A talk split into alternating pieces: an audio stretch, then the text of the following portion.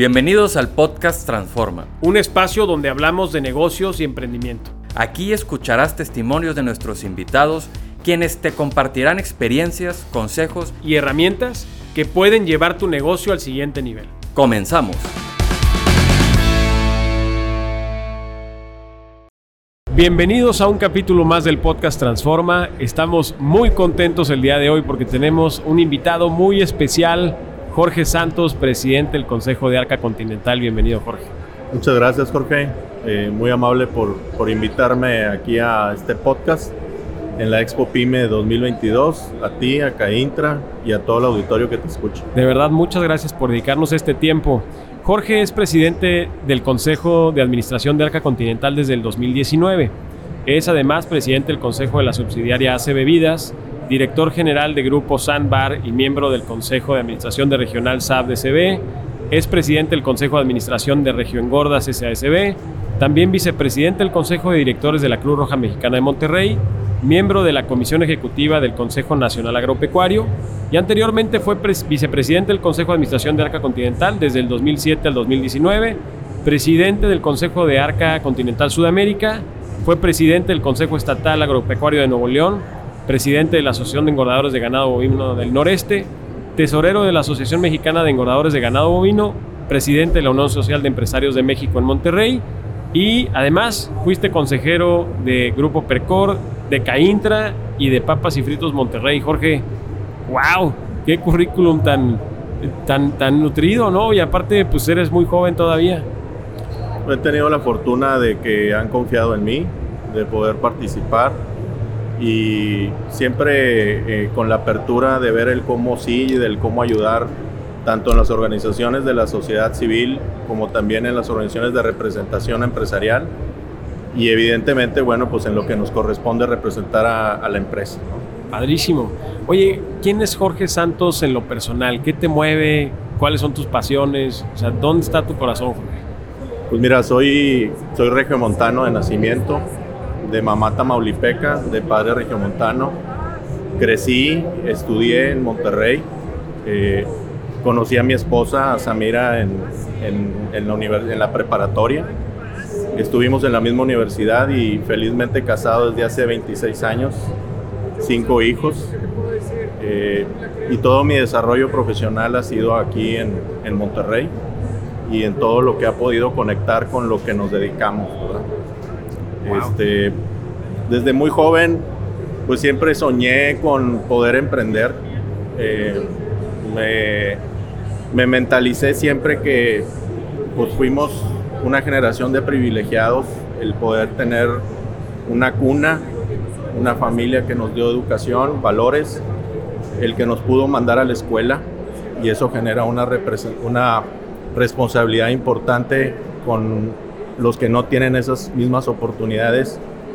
Y siempre pensé que si la vida me daba la oportunidad pues iba yo a generar un emprendimiento que generara pues un valor compartido, nosotros le llamamos un valor para todos, en donde se generara obviamente la riqueza necesaria para poder dignificar la vida de los colaboradores a través de una buena compensación dentro del mercado, de poder ofrecer servicios y productos que generaran valor a las comunidades que atendemos y evidentemente también el poder ser ejemplo de las siguientes generaciones.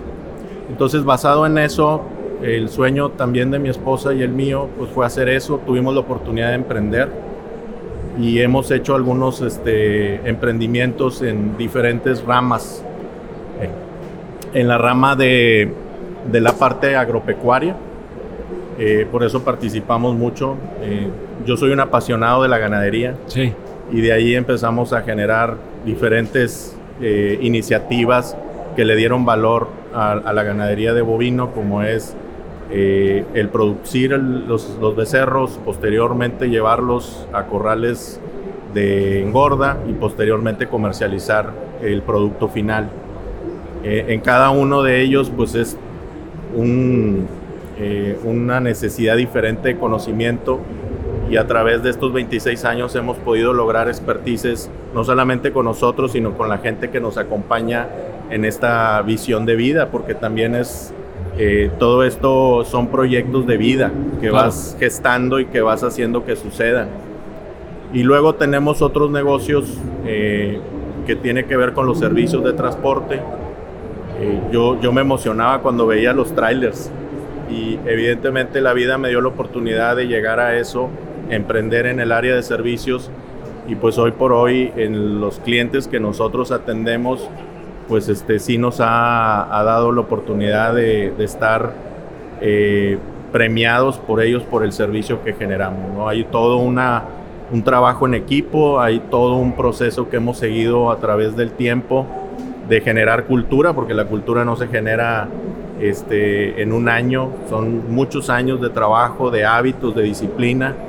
Y finalmente, bueno, pues podemos decir que somos una empresa mediana que tiene rentabilidad económica, pero sobre todo que hemos podido lograr que los colaboradores se sientan cómodos, que se sientan tomados eh, como parte de, y eso pues este, nos da mucha satisfacción porque hemos tenido gente que nos ha acompañado por ya más de 15 años y también hemos tenido la fortuna de que tuvimos colaboradores que ya entraron seniors y que se jubilaron con nosotros. Entonces, creo que eso es parte de lo que vas logrando en la vida tanto en la vida profesional como en la vida, eh, en tus metas, de, en esa pasión que tuviste desde el principio, decir, algún día quiero eh, proponerme el emprender para hacer lo que acabo de mencionar, pero a la vez cumplir con lo que soñabas, que era la responsabilidad que tienes en haber tenido la oportunidad de tener cuna, educación, valores, familia, evidentemente este, educación y bueno, pues todo esto con un tema y un toque espiritual de cada uno y cada quien tiene su credo, de decir, bueno, estás cumpliendo en la vida con eso. Oye, se me hace padrísima la historia porque además de ser emprendedor tienes eh, la responsabilidad también de, del consejo de, Arca Continental, una empresa ya pues, grande, consolidada. Se me hace muy, muy interesante que nos platiques cómo aplicas tu visión de emprendedor en la toma de decisiones del Consejo de Arca y cómo también lo de Arca nutre tu proceso como emprendedor. Eh, pues me encantaría que nos platiques eso, porque creo que pocas personas tienen la posibilidad de convivir eh, siendo emprendedores, saber qué es pyme, saber qué es levantarte, vender, moverte. Eh, y desde Arca también que puedes cambiar tú muchísimas cosas en base a la política porque de, la empresa porque lo vives todos los días. Entonces, ¿cómo combinas esas dos facetas? Fíjate que este, fue un proceso muy interesante porque eh, evidentemente la transformación o la creación de lo que hoy Sarca Continental como sistema ha venido siendo en una evolución que empezó en el año 2001, este, donde tres empresas familiares eh, que estaban en, que están en el sector de bebidas, específicamente como franquicias de la compañía Coca-Cola, deciden unir esfuerzos y hacer una sola compañía, porque veían grandes beneficios no solamente económicos, sino de largo plazo para servir mejor a un consumidor que cada día requería diferentes formatos de hidratación y que solamente el que pudieras estar junto ibas a poder alinear todos esos objetivos, porque se requiere escala, se requiere de una sola alineación para poder atender cada día mejor a, los clientes, el poder darle certidumbre a los colaboradores de sostenibilidad en el tiempo. Entonces, el primer esfuerzo fue en, el año 2002-2003 cuando se forma Embotelladora Zarca. Eh, ya me tocó a mí estar este, dentro del consejo que en aquel tiempo era de, de Procor. Entonces, la unión de Procor, Grupo Arma, y Grupo Argos formó Emboteadora Sarc. Ya. Y ahí empezó todo un proceso de transformación de la compañía porque veníamos de culturas distintas eh, en términos de empresa familiar y tuvimos que amalgamar todo eso. Fíjate la, la decisión de, de, un consejo valiente donde dijeron todos, oye, vamos a tener una administración independiente a las familias las familias podrán participar en el Consejo de Administración basado en una representatividad, no todo el mundo puede participar. Claro. Y evidentemente también eh, vamos a mezclar el tener consejeros independientes, que son muy importantes para poder balancear no solamente a nivel normativo, porque la parte normativa de una empresa pública, como somos nosotros, nos exige tener eh, al menos el 25% del consejo que esté integrado por personas que, que son independientes a, a, los consejeros patrimoniales o relacionados. Ok. Entonces, primera decisión valiente, el decir, vamos a tener una administración totalmente independiente. Eh, las familias, a través de su governance interno, participarán eh, en, el, en el consejo y evidentemente también vamos a invitar personajes que le entienden bien al mundo de los negocios, que tienen mucha experiencia para que nos puedan ayudar en dar ciertos lineamientos en nuestro gobierno corporativo eh, en la empresa. En esa transformación después vino eh, ciertas adquisiciones que se pudieron hacer. Por un lado, la, la visión de la compañía fue necesitamos transformar una empresa que sea líder en las ocasiones de consumo, tanto de bebidas como de alimentos. Sí. Y en esa visión, pues trabajamos mucho en, en la parte de indulgencia, porque pues, parte de, de, eso es el atractivo de que tú llegas, quieres tomar un, una bebida de hidratación, pero a la vez también tienes ahí un producto que también puedes acompañar y en eso también trabajamos en la adquisición de bocados que se hizo en, ese, en esa misma visión que se tenía, ¿verdad? Okay. Entonces trabajas en el área de bebidas, trabajas en el área de eh, snacks y eso nos ayudó mucho a alinearlo. Y en esa misma transformación después se vino Argentina, en una parte de, de un, unos grupos embotelladores en el norte de Argentina.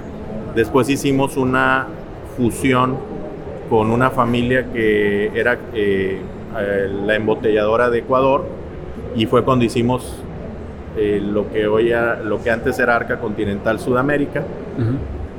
Y posteriormente se hace otra transformación en México para formar de embotelladoras Arca a lo que hoy es Arca Continental con la fusión con Grupo Continental. Sí. Entonces, en todo eso se fue haciendo una transformación y, y hubo un, un, proceso donde se conjuntó los mejor de los mundos. Una administración independiente de alto performance y un consejo que trabajó mucho en estar dando aprobación y dando guía a la alineación de la estrategia. Y entonces, pues la suma de todo eso hizo que esta compañía llegara a lo que hoy es. ¿no?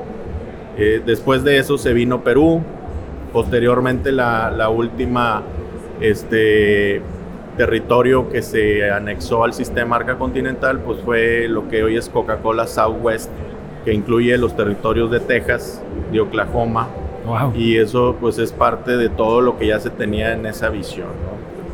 En el área de snacks pues se vinieron haciendo también eh, trabajos en Estados Unidos con la marca Wise. Eh, en Ecuador tenemos el Inalexa y tenemos Carly. Eh, entonces, pues ha sido todo un trabajo en esa misma alineación de esa visión que se tiene, ¿no? Y en la parte de misión, pues eso también se ha trabajado mucho, donde toda la creación de valor debe ser la creación de valor compartido con todos los stakeholders. Okay. Desde colaboradores, clientes, proveedores, gobierno, eh, evidentemente los accionistas, medio ambiente, que es algo que la compañía ha sido muy sensible y ha trabajado muchísimo en todas las iniciativas de sostenibilidad en el área ambiental, como puede ser residuos. Todas estas botellas ya tienen un componente importante ya de reciclado. Eh, hay un esfuerzo muy importante que va en conjunto con la compañía Coca-Cola, otros embotelladores del sistema de México y Arca Continental como líder en poder cada vez tener una mejor relación de lo que es la parte de reciclaje en las botellas contra la, lo que es la materia prima virgen. En temas de, de, de sostenibilidad en, en, ciertos aspectos, como puede ser también eh, todo lo que es voluntariado. Trabajan muchísimo en el tema de voluntariado en muchas de las iniciativas. Entonces hay muchas cosas en las que verdaderamente la compañía ha venido eh, transformándose, ¿verdad?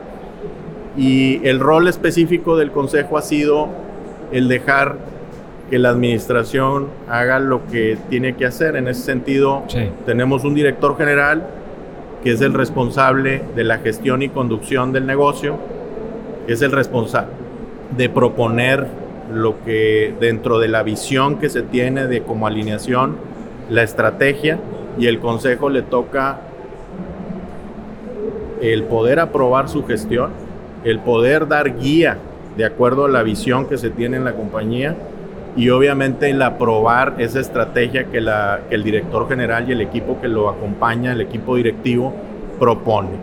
Entonces, la suma de las dos genera un valor importante para la compañía y ese es un, ese es un beneficio diferenciador importante para la sostenibilidad en el largo plazo de la empresa. Sí, creo que, digo, a lo mejor lo hemos escuchado siempre en las metodologías de emprendimiento o en los buenos tips de, eh, que nos dan muchas personas al, momento que estamos en la parte de ideación, que tienes que plantear tu, tu visión, tu misión, tus objetivos. Y la verdad es que, digo, yo lo que digo es yo quiero vender, ¿no? Muchas veces a lo mejor lo dejamos de lado, pero por lo que nos comentas, eso ha sido clave para, pues, para la sostenibilidad de la empresa. ¿Cómo eh, o qué recomendarías tú para las empresas pequeñas, medianas que nos están escuchando sobre estos temas de la alineación en la visión, en la misión, los objetivos? ¿Van estrictamente relacionados al crecimiento o, en qué momento crees que de verdad tendríamos que sentarnos a, revisar eh, qué estamos pensando para este proyecto? Pues mira, este, cuando eres un emprendedor, yo creo que lo veo en varias, en tres fases, ¿no? Eh, un fundador que emprende, pues uno de los grandes desafíos que tiene pues es que su empresa sobreviva. El, gran reto de, una pyme es sobrevivir. Entonces creo que la primera fase debe de verdaderamente a la hora de incubarte, a la hora de hacer tu business case, pues debe de ser eh, lo más cercano a que la probabilidad sea alta de sobrevivir y de poder sostener producto que verdaderamente pueda jalarlo un, consumidor o un servicio que genere lo que piensas que debe de generar de valor, ¿no? Eh, ese emprendedor debe tener uno o dos mentores. Ok. Eh, es importantísimo. ¿Por qué? Pues porque cuando tú eres un emprendedor te basas mucho en que el producto sea lo suficientemente capaz de poder eh, que pegue en el mercado tu servicio, ya lo, como lo comento pero estás dejando varias de las variables a veces sueltas y ahí es donde empiezas a, a, tener desafíos. El tema financiero es importante, el tema legal es importante, el tema laboral es sumamente estratégico.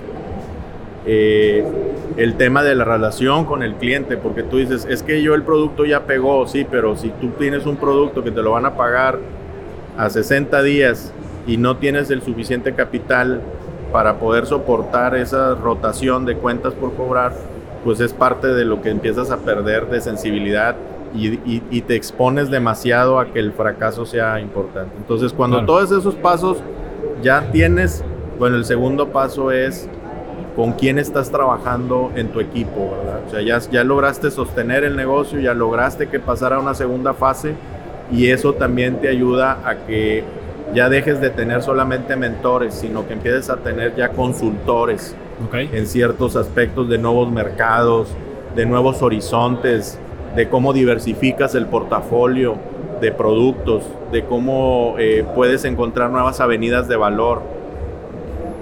Y esa es, esa es una segunda fase donde tú ya vas, en, ya le entendiste al modelo, ya le entendiste a los diferentes variables que tiene el negocio y ya finalmente cuando te empiezas a convertir en una empresa mediana, empiezas a tener otros desafíos.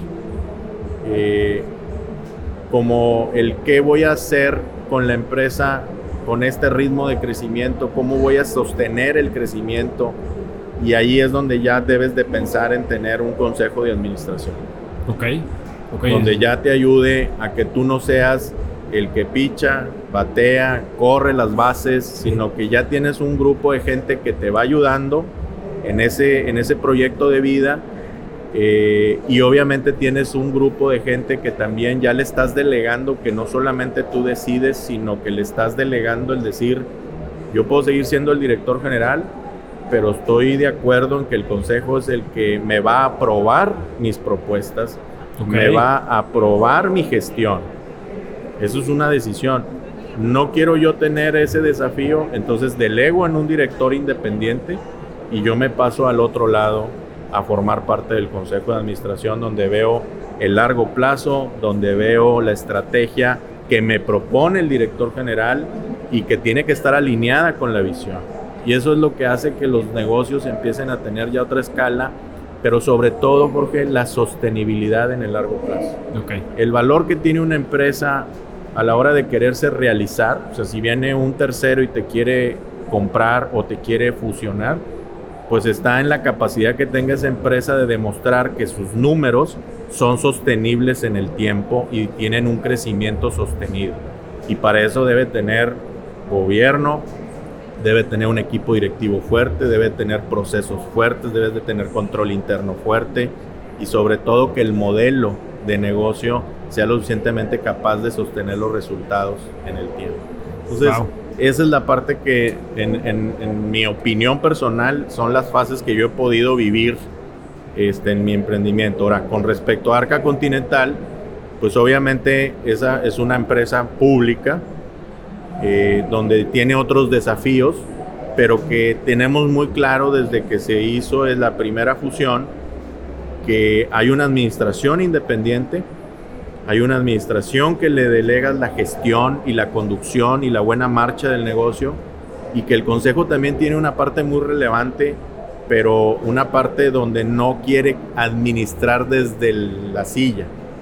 Delegas la administración y la gestión. Tú solamente te corresponde el analizar como consejo y el aprobar esa gestión. Y ahí tiene que ver no solamente el aspecto financiero o el aspecto de negocio, también apruebas la gestión ética. Sí. Apruebas los valores de la compañía. Apruebas también eh, la sostenibilidad ambiental, la responsabilidad que tienes más allá de una, una responsabilidad normativa, porque nosotros lo vemos desde dos aspectos. Desde un, desde un aspecto de un, de un ciudadano corporativo responsable y un, una normatividad que cumplir siempre en la medida que sea sostenible, porque no vas a estar invirtiendo dinero en sostenibilidad que no sea algo que verdaderamente genere valor en el tiempo, no económico, sino social y de cuidar la casa común de todos. Entonces, para que eso pueda suceder, tiene que el negocio dar. Y evidentemente todo eso genera un valor compartido. Eh, para, eh, basado en eso, entonces el consejo revisa todo eso y obviamente es el que puede aprobar y es el que da línea y guía a la administración. Oye, qué importante es eh, eh, el tema del equilibrio, porque comentaste varios puntos que se me hacen extremadamente interesantes. El primero de ellos que te pondría es, y voy, a tratar de ligar las preguntas, el primero de ellos es, ¿cómo elegir en ese primer paso a tus mentores? Eh, qué características, qué cualidades crees que sean, entendiendo que cada negocio es diferente, a lo mejor con una necesidad distinta, pero eh, ¿cuáles para ti serían esas primeras características de los primeros mentores que después te ayudarán a crear, a crecer la empresa y crear posteriormente el consejo? La segunda de ellas es, al momento en que ya tienes esas figuras, creo que puede ser muy tentador para el director o para el emprendedor o para el propio dueño del negocio seguirse metiendo en las decisiones que corresponderían a la administración y a lo mejor no separar muy bien esos roles. Eh, ¿Cómo recomiendas qué buenas prácticas hay como para el, dejar hacer, confiar y a lo mejor pues, dejar que, caminen los temas? Y ya después de un proceso de consolidación, eh, me gustaría preguntarte cómo opera eh, el Consejo en base a las decisiones estratégicas Después de que presenta la administración un proyecto específico, cómo evalúan, cómo valoran. Eh, hay ciertos procesos de buenas prácticas, de porcentajes mínimos de votación para aprobar o desaprobar, eh, o porque pudiera ser que siempre operen algunas mayorías en el Consejo, decir, oye, bueno, pues los estatutos te dicen que pues, tiene que ser el 33, tiene que ser el 50 más 1, tiene que ser tres cuartas partes, a efecto de mantener el equilibrio, la estrategia y no provocar a lo mejor rupturas entre el propio consejo por ese, por ese tipo de decisiones. No sé si ese tema sea delicado igualmente o cómo lo evaluarías. Sí, mira, con respecto a la primera pregunta, yo creo que en el tema de, de, las fases del emprendedor, pues cuando tú tienes este, mentores, pues tratas mucho de, de, de poder apoyarte mucho en su experiencia, ¿no? Y ahí tiene que ver mucho la capacidad que tengas de confiar en las gentes. Y de tener, siempre es, es valioso tener debates, ¿verdad? Este, en el sentido de las ideas y en el sentido de, de, al final qué es lo mejor para la empresa, no qué es lo mejor para ti. Lo mejor para la empresa. Y evidentemente ahí este, yo siempre eh, recomendé y porque yo no lo tuve así y son cosas que aprendí. Eh, yo siempre creo que debe de haber una persona que tuvo mucha experiencia en, en, el negocio y evidentemente en la parte de la práctica. Y hay otras personas que son muy importantes también, que no necesariamente tienen esas mismas capacidades prácticas, pero son los que te dan la formación, porque sí es importante que tengas hábitos, disciplinas, eh, agendas. Y eso te lo da a veces una persona que está más detrás de los libros, detrás de, las nuevas eh, tendencias que hay en el mundo de los negocios, pero no necesariamente es bueno en la parte práctica. Okay. Cuando tienes esos dos equilibrios, en, opinión personal, te ayuda muchísimo, porque uno te da mucha formación y el otro te da capacidad de decisión. Okay. Porque una de las cosas que debe tener un empresario cuando emprende es que tiene que tener muy desarrollada su capacidad de decisión, porque cada decisión que tomas estás tomando un riesgo. La capacidad que te da el otro de análisis y de disciplina te ayuda a que puedas tomar las decisiones con la mayor probabilidad de éxito. Entonces, por eso digo que las dos son importantes en ese equilibrio. Cuando ya tomas una fase mayor donde, donde tú ya llegas a ser una mediana empresa que dice, oye, yo ya necesito pensar en donde sí necesito un apoyo de un consejo porque quiero ir trabajando que esta empresa vaya institucionalizando su gobierno, pues ahí ya los roles son muy diferentes. Si tú vas a, invitar a un grupo de personas que te acompañen en un consejo de administración y al final tú vas a querer seguir haciendo lo que tú quieres, pues no es lo, óptimo en el largo plazo. Porque entonces estás teniendo un consejo que verdaderamente no viene a sumar y también le estás perjudicando el tiempo a la persona que invitaste, ¿verdad? Porque la persona que viene viene a aportar, viene a ayudar a que tu gobierno corporativo en el tiempo se convierta en, un, en, un, en una ventaja competitiva, no nada más en una fachada. De acuerdo. ¿De acuerdo? Ahora, en las empresas, acá en, en, Arca Continental, con respecto a, a, cómo vas empatando las cosas eh, desde el Consejo de Administración, eh, Fíjate que la tecnología que tenemos en Arca Continental, si bien es cierto, hay documentados un, governance en el Consejo para ciertos niveles de decisiones, la realidad es que el Consejo, eh, a través de las mejores prácticas de gobierno corporativo, porque hay un manual de mejores prácticas de gobierno corporativo, tenemos ciertos comités de trabajo. Eh, en el mundo ya de una empresa pública, tienes algunos comités normativos que te lo da, te lo exige la ley, como es el comité de auditoría y el comité de prácticas societarias, que lo cumplimos perfectamente. Y hay otros que, de acuerdo a las mejores prácticas de gobierno corporativo que existen, te sugieren que puedas tener otros grupos de trabajo que ayuden a auscultar de manera más profunda ciertos temas de tal manera que coadyuven al Consejo de Administración a que la decisión tenga mucha probabilidad de éxito. Porque el tener muchas decisiones que lleguen al Consejo sin tener ciertos niveles de filtros, pues pueden llegar a tener que se generen debates innecesarios en una mesa de trabajo, como es la del consejo. Y el consejo debe ser ejecutivo, debe ser un consejo que pueda tener la diligencia de poder revisar la información, de tener la experiencia en la compañía y de poder coadyuvar a que la mejor decisión del consejo ayude a la administración a facilitar los procesos, no a emproblemar los procesos. Entonces, a nosotros en nuestra tecnología nos ha ayudado mucho esos comités. Tenemos un comité de planeación, tenemos un comité de capital humano y sostenibilidad y evidentemente eh, también tenemos un comité ejecutivo. El comité ejecutivo tiene eh, la ventaja de tener cierto nivel de rol delegado por el Consejo eh, y evidentemente es un filtro, es un primer respondiente ante ciertas iniciativas de la administración y evidentemente es un facilitador para que dentro de los consejeros, en el caso mío del rol que tengo como presidente del Consejo, pues es una parte ser un facilitador en mantener muy bien informados a los consejeros de ciertos niveles de decisión que, que se están este, gestando para que puedan tener el tiempo y la información suficiente y se tome la mejor decisión.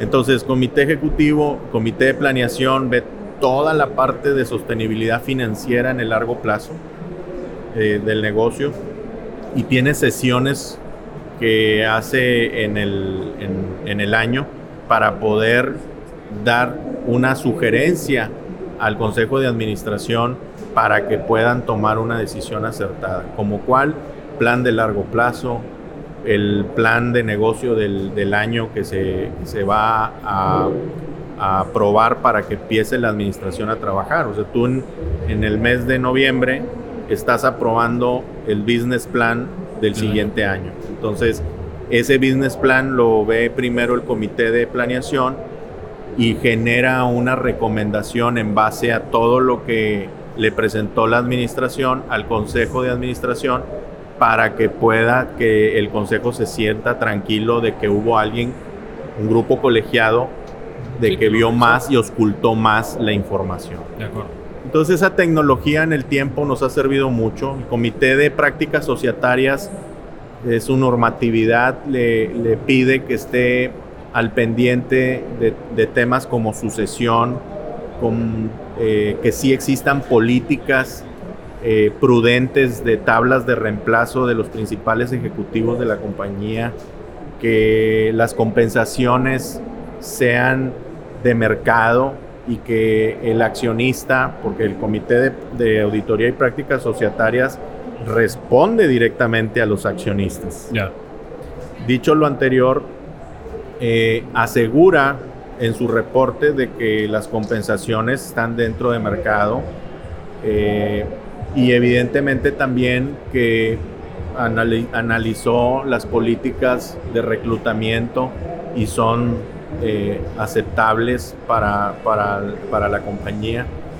Pero nosotros dentro de las mejores prácticas también hicimos un comité de capital humano que no solamente ve en la parte de, eh, de las tablas de reemplazo del primer nivel, sino que se asegura que la parte de sostenibilidad laboral sí esté desde los puestos. asegurada desde abajo. Desde abajo hasta el director general. Qué importante ese tema. La ¿eh? planeación, la ejecución de todas esas políticas y sobre todo el que nos aseguremos que seamos una empresa eficaz, eficiente, pero que nunca perdamos el sentido humanista. Claro. ¿Sí? Entonces, eso es algo que nosotros trabajamos mucho y le llamamos capital humano y sostenibilidad. ¿Por qué? Porque también vemos y acompañamos y generamos nuestra opinión en la guía que tenga que ver con toda la parte ambiental. Eso no es fácil tenerlo en alguna compañía y desde hace más de 10 años Arca Continental se puso ese objetivo. Entonces hay un comité del consejo que está al pendiente de todos esos objetivos y eso nos ha ayudado muchísimo a alinear esa visión este, desde, desde el consejo de administración en ser un ciudadano corporativo responsable. Me encanta eso. Oye, Jorge, dos preguntas más. La primera de ellas es, eh, te han pedido muchísimos consejos, los que has vivido, eh, amigos, amistades, conocidos, pero ¿qué consejo le darías a algún miembro de tu familia al momento en que te dijera, papá, quiero emprender un negocio? ¿Qué le dirías? Pues mira, este, lo primero es que él tenga una pasión muy grande por lo que quiere hacer. esa es la primera pregunta. O sea, ¿te apasiona lo que vas a hacer? Si la, la respuesta es sí, hay dos cosas que yo le pongo sobre la mesa. La primera, debes de tener un alto grado de resiliencia. Porque cuando emprendes, eh, tienes dos grandes desafíos. El primero, que piensas que conoces y no conoces nada. ¿Sí? Y el segundo es que no tienes experiencia. Claro. Entonces, tu capacidad de resiliencia debe ser alta y tu capacidad de preguntar debe de ser muy alta. Porque me decía mi, mi abuelo, el que pregunta no se equivoca. Claro. Entonces debes de tener la curiosidad de preguntar, de cuestionar, para que luego tú te generes eh, verdaderamente un criterio, porque al final nadie sabe lo que está pasando más que el que menea la cuchara en la cazuela. Claro. Entonces debes de tener como en la vida tus propias experiencias, así en el mundo de los negocios. La ventaja que tienes es que si tienes gente que te aprecia y que ve que tienes esa pasión por hacer las cosas, te va a ayudar siempre y como yo siempre digo, a muerte, a que tú tengas una probabilidad alta de que te vaya bien. Entonces, esas serían mis dos recomendaciones que yo le diría a, un hijo mío claro. o a un amigo que se acercara y decir quiero emprender.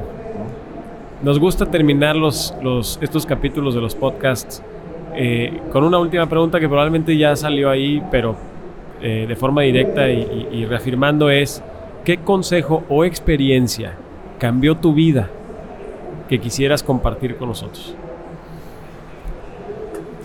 Pues mira, este, yo siempre la platico porque mm, sí, sí, eh, sí, sí, sí me cimbró, ¿no?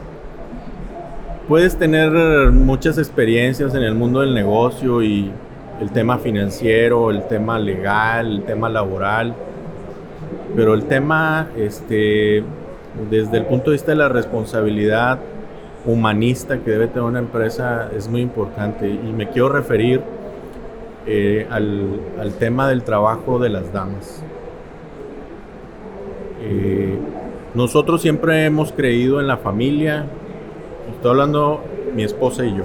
Sí en esos emprendimientos pues siempre creemos mucho eh, en que la familia es la columna vertebral de una sociedad. Entonces, cada día vemos más, afortunadamente, que las damas se incorporan al mundo del trabajo. Pero de nosotros es una responsabilidad como empresarios en hacer un equilibrio entre que ellas puedan desarrollarse profesionalmente y a la vez puedan participar activamente en la formación de sus hijos. Claro. Entonces, este, me acuerdo muy bien que pues, nosotros por normatividad damos los días de maternidad, etcétera. Y cuando una de las personas que iba a colaborar con nosotros, su bebé nació este, muy alérgico. Ok. y entonces, este, pues este, no puedo regresar y sí puedo regresar. Y entonces dije, bueno, pues probablemente este, pues tienes que decidir. Y yo creo que lo mejor debe de ser decidir ser mamá. Porque antes de ser una gran profesionista, tú decidiste ser mamá. Ok. Cuando mi esposa me escuchó, porque fui y le platiqué, me dijo, tienes que encontrar un equilibrio, Jorge, y debes de darle las, las oportunidades de que pueda atender a su hijo con sus alergias, de que pueda estar con él para que lo eduque y de que pueda desarrollarse profesionalmente. Esas cosas a mí me simbraron. Y entonces nos pusimos a la tarea, los dos, en diseñar un proceso para que las mamás puedan tener tiempo laboral y puedan tener tiempo para estar con sus hijos. Y eso no quiere decir que no cumplan con sus horas y no es home office. Es, ellas trabajan un tiempo en la oficina o en la operación y cuando tienen que estar con sus hijos, están con sus hijos. De tal manera que logramos, desde nuestro punto de vista, habrá que ver en otras latitudes y en otras formas, hemos logrado avances significativos en ese sentido. Entonces, para nosotros nos llega mucho o nos llena mucho de orgullo que hemos podido lograr que las mamás puedan criar, educar y formar a sus hijos, estar con su familia, evitar problemas en, su matrimonio y a la vez también cumplir su sueño de desarrollarse profesionalmente o laboralmente. Entonces, si nosotros en nuestro tamaño como pyme podemos lograrlo, una de las cosas que más empujo en las empresas en las que me dan la oportunidad de participar en sus consejos es no perdamos de vista que debemos todos de coordinar políticas para que la familia siga existiendo armoniosamente y la columna de la familia es la mujer. Como le dije a Samira, a mi esposa, yo podré hacer muchas cosas, pero nunca voy a poder el poderte quitar por naturaleza te da que es la maternidad. Claro. ¿no? La referencia que tenemos todos es nuestra mamá, ¿no? Claro, claro. Y el padre juega un, rol muy importante, pero nuestra mamá es nuestra mamá. Entonces es algo que nosotros nos impactó mucho y, y, desde mi punto de vista fue lo que más me impactó y por eso trabajo día con día en que esas políticas se den. Me encanta. ¿Y esas políticas las tienes, o sea, está documentada la metodología o la pudieras compartir como buenas prácticas?